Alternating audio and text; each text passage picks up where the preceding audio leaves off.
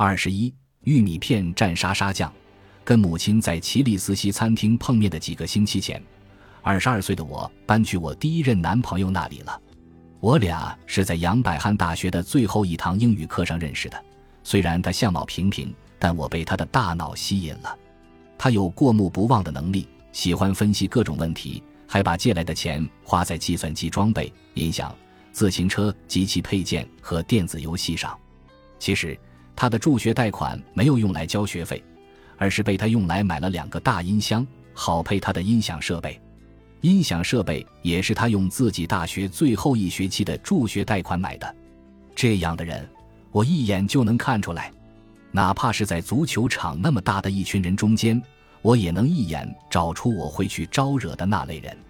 我会把他们当成孩子一样去照顾。我给我们俩在盐湖城市区找了一间公寓，绿色的砖瓦建筑的三楼。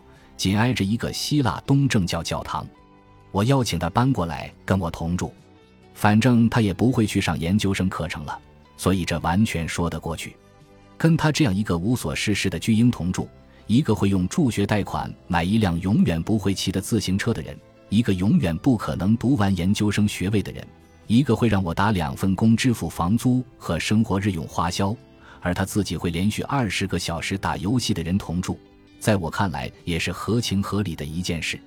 不过，这也情有可原。我当时已经二十二岁了，却从未喝过一杯咖啡，因为这不符合我才脱离的宗教的教义：不准喝咖啡，不准喝茶，不准有性生活，不准舌吻，不准看限制级电影。有一件真人真事：我哥哥在加拿大蒙特利尔完成摩门教传教任务时，曾写家信。求我们不要再看限制级电影。那时候我十六岁，哥哥就像我的英雄。他被派去传教的时候，我哭了几个星期，因为我有两年将看不见他。自作多情向来是我的专长。我看到那封信的时候，就暗自下定决心，这是向他的承诺，更是向我们的神和救世主基督耶稣的承诺。我发誓永远不再看限制级电影。这个承诺我坚守了四年。四年啊，直到我大学第三个男朋友努力说服我看低俗小说这部电影，我记得自己深受打击，不禁怀疑：电影里放这些镜头难道不违法吗？那个导演有没有进监狱？我母亲知道我跟男朋友同居了，而这是摩门教明文禁止的。如果我们搬进去同住，那么我们肯定做了出格的事儿，婚前性行为的罪恶程度仅次于谋杀。伸手去拿玉米片的时候，我心里有无尽的话想跟他说。首先，失去童真的那夜极其乏味，毫无浪漫可言，性生活也没什么有意思的。其次，为什么他没有跟我说呢？为什么他从未跟我说过尿路感染的事儿？为什么他没跟我说有过性生活后要去小便？因为那天晚上尴尬的第一次之后，我就感染了。虽然我还特意把所有的灯都打开，努力让他躺好。不要碰我！我对性的唯一认识就是第一次会疼，我知道会流血，确实会流血，还流了不少，但这都没什么。完事之后，我暗自庆幸终于结束了，不明白这到底有什么好享受的。两天后，我开始小便刺痛，我完全不知道是怎么回事，我觉得我可能要死了。室友听见我在卫生间尖叫，问我是不是尿路感染了，什么东西？尿路感染，跟 UFO 长得很像吗？我没有买很好的医疗保险，所以我男朋友就在普罗沃那边给我找了家小诊所，好让我检测一下是否是尿路感染，然后开一点药吃。平生第一次接受妇科检查，我多么希望陪我看医生的人是我母亲啊！我多么渴望他温柔的手掌轻抚我的后脑勺，轻抚我的头发。在奇利斯西餐厅吃饭的时候，我就想跟他说。但我闭嘴了，我没跟他说那个诡异的男医生在把手伸进我身体之前，他跟我说：“我们会把你治好的，这样你就可以精确的知道哪天来月经，哪天该把卫生巾垫在你的内裤里了。把卫生巾垫在你的内裤里，这是他的原话。直到今天，每当我来月经时，我耳边总会响起他那居高临下、令人生厌的声音，我会忍不住想自己多么孤单。”我想起那个看出我眼里的恐惧，而像母亲一样照顾我的护士。在检查的时候，我疼得受不了，默默哭了起来。是他抓着我的手，他紧紧地握住我的手，让男医生温柔一点，然后跟我说：“很快就结束了。”我不记得他的名字，也不记得他的脸，但他那句“很快就结束了”是我一生中听到的最让人安心的话语。我希望在那间屋子里陪着我的人是我母亲，我想念我的母亲，她知道我的心思。虽然没提婚前性行为的事儿，但她跟我说，她知道我跟男朋友同居了。我们一边吃玉米片，一边谈论着我住在哪里，我的公寓是什么样的这些琐事。我们还说到我的工作、我的车，我开车上下班，还有油钱的事儿。然后他吃完一片玉米片，突然沉默了。希瑟，你得知道，我很爱你，但如果你的生活中没了基督，如果咱俩的关系中没了基督，那么我们的关系跟以前永远不可能一样了。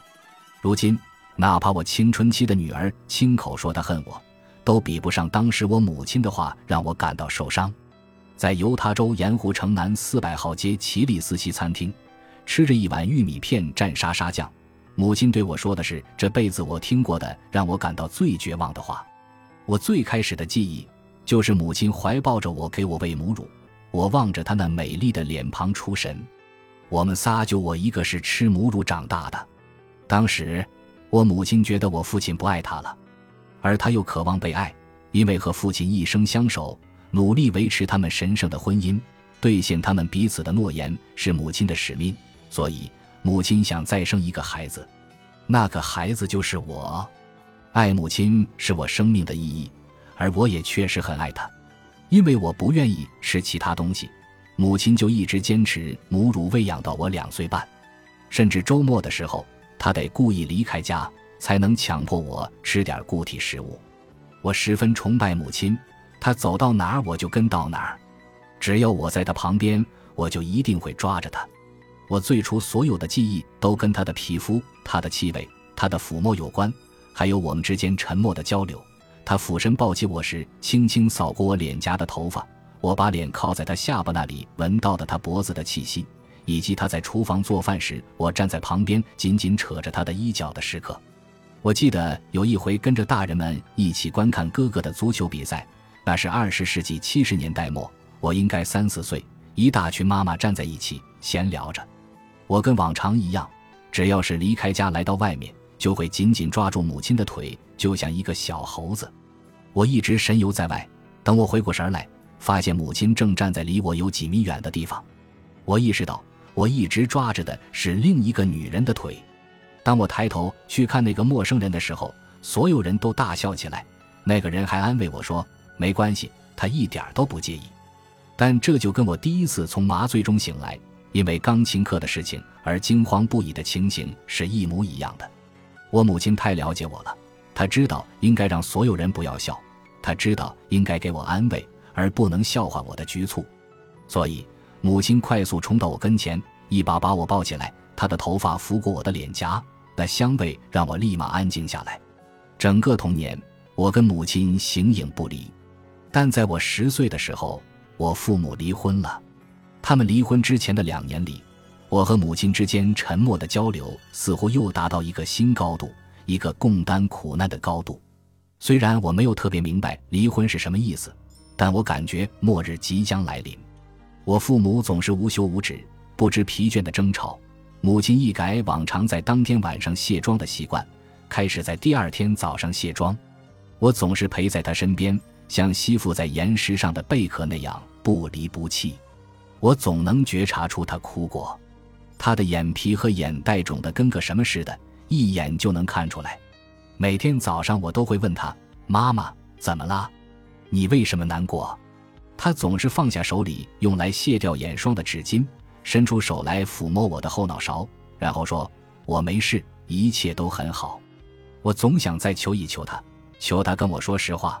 但我担心这会让他更难过，所以我就接受了他的解释，最起码相信了自己不是造成这一切的原因。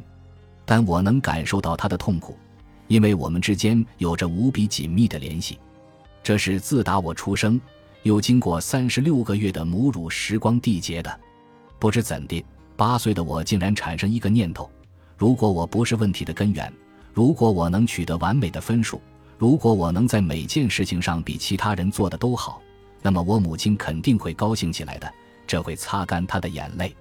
我下决心做一个最棒的孩子。